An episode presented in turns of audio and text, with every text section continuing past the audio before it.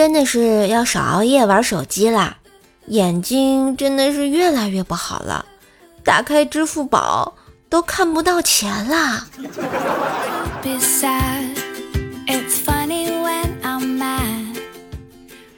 小时候呢，硕爸为了抽烟喝酒，经常藏私房钱，也经常给我买零食玩具。硕妈呢是屡禁不止。后来硕妈策反了我，并且保证找到多少都奖励给我。唉，当时也是太年轻，脑袋一热，把我爸藏了很久的六百块钱给找出来。我妈一高兴，奖励了我十块钱，十块钱呀！然而从此以后。生活质量一落千丈，我爸直到现在还在怀疑我的智商。没爱了。说到我爸我妈的相识呢，非常的浪漫啊。我妈是个护士，看上了我爸，然后我妈骑自行车把我爸给撞了，我爸腿骨折了，然后我妈就自告奋勇的去当病房护士。后来眼看我爸都快出院了，俩人还没有起色。于是我妈一咬牙，一跺脚，把风扇开了一夜。我可怜的老爸就感冒了，被迫多住了几天医院。后来就有了我。这个故事告诉我们一个道理：女人啊，就得狠。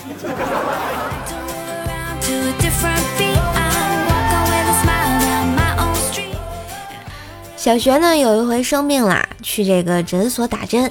谁知道我竟然晕针，还没打就晕倒在地板上了，然后就被送到急诊室，已经模模糊糊有意识了。当时那个女大夫啊，用手指掐我耳朵，很疼。我以为大夫会用掐人中什么的方式来解救一下沉睡的我，于是我就默默承受了。结果那个女大夫说。哎呀这孩子不行了，这么掐都没反应，把我妈吓得一屁股就坐地上了。不是医生，你怎么不按套路出牌呢？电视剧演的不对吗？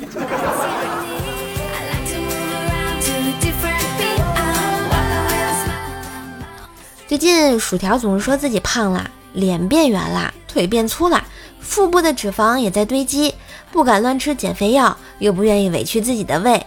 他整天摆出一副无比苦恼的样子。这天，薯条呢又为减肥的事发牢骚。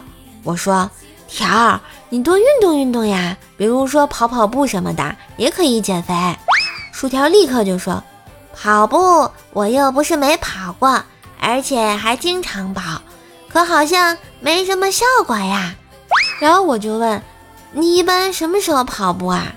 薯条淡定地说。上班快迟到的时候跑呀，没毛病。今天呢，朱雀哥外出办事情，上厕所，完事儿才发现，匆忙之中居然忘记带纸了。没办法，就一直蹲在那里等待救援。当朱雀哥再次点燃一支烟时，猛然发现隔壁的档位有人，甭提心里那个激动啊！朱雀哥说：“大哥。”不好意思啊，我忘带纸，你看能否？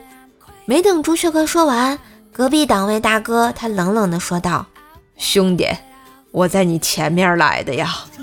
”有故事。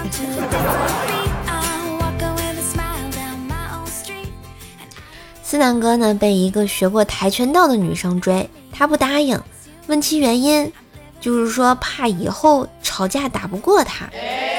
不久之后，发现啊，那女生牵着思南哥逛街呢，然后我就私下问他，怎么还是跟那个女生在一起了呢？思南哥略带哭腔的答曰：“我真的打不过他。”